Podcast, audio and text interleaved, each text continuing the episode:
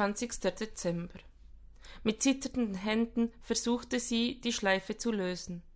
Es brauchte einen zweiten Anlauf. Sie hätte jetzt auch gern ein Drehbuch. Eines, in dem stand, und dann fiel sie für hundert Jahre in einen tiefen Schlaf. Mindestens hundert Jahre. Ein schwarzes Kästchen kam zum Vorschein. Sie warf ihm einen fragenden Blick zu und öffnete es mit einem Stoßgebet. Lass es bloß keinen Ring sein. Ein kleines, in Gold gefasstes Granatherz mit einer zarten Kette lag auf einem Samtkissen. Oh, das ist sehr schön. Martina, ich warte jede Woche am Friedhofstor auf dich und hoffe auf eine Gelegenheit, dich zu bitten. Ich hätte jeden Tag gewartet, wenn ich gewusst hätte, dass du da bist. Und jetzt, bitte erlaube mir, einen Schritt auf dich zuzukommen, einen großen, wenn es sein kann. Du bist nicht nur bildschön, du bist feinsinnig, empfindsam, ein tiefes Wasser. Es ist, als hätte ich mein ganzes Leben darauf gewartet, dir zu begegnen.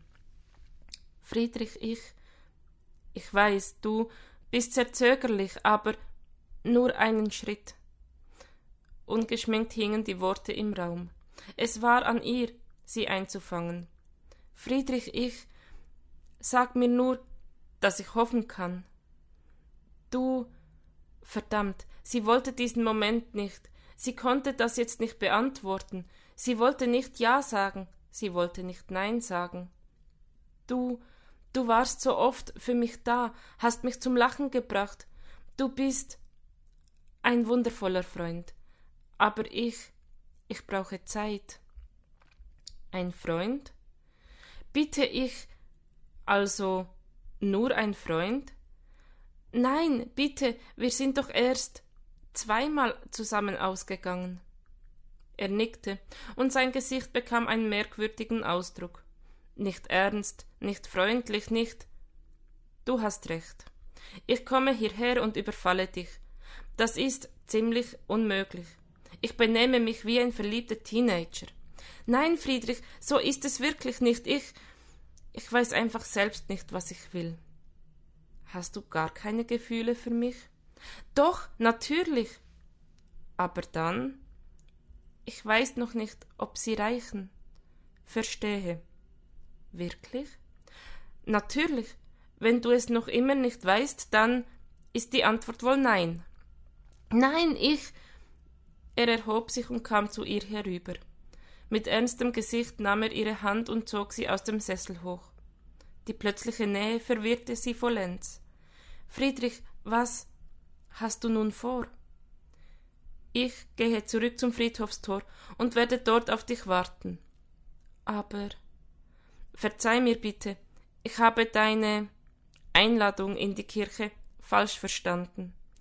Nein, ich. Ich werde warten. Er ließ ihre Hand los, griff sich das Kästchen und holte die Kette heraus und hielt sie geöffnet vor sie. Darf ich? Bitte. Mit ruhiger Hand legte er, ihr, legte er sie ihr um. Aber nicht für immer. Die Tür klackte hinter Friedrich ins Schloss. Sie starrte auf den leeren Platz, als hätte dort eben noch ein Gespenst gestanden.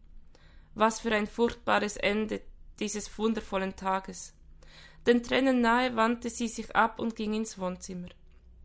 Das konnte doch nicht alles sein. Am liebsten hätte sie eine Tasse an die Wand geworfen. Stattdessen ging sie zum Fenster und sah hinaus. Über die Nische hatte sich eine jungfräuliche Schneedecke gelegt, deckte in diesem kleinen Spalt zwischen zwei Wohnzimmern alles zu, wo einst Rudi gelegen hatte. Es war viel zu viel für sie. Tränen strömten ihre Wangen hinunter. Rudi und Friedrich, verdammt, das war einfach kein guter Vergleich. Die Nische hatte mit dem Friedhof überhaupt nichts zu tun, rein gar nichts. Und wenn sie es sich lange genug sagte, konnte sie es auch glauben. Was soll ich bloß tun? betete sie. Es hatte doch alles seine Ordnung, und dann wollte Rudi sterben und Friedrich mit mir den Friedhof verlassen. Jetzt ist alles durcheinander, und ich habe Angst.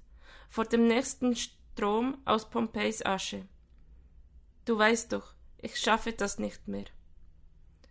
Er weiß es, kam es ihr in den Sinn. Er weiß es. Bleiermüde ging sie schließlich zu Bett, umgetrieben von allen Gedanken, die in ihrem Kopf rumorten und allen Gefühlen, die in ihrem Bauch polterten, versuchte sie, ein wenig Schlaf zu finden. Er weiß es.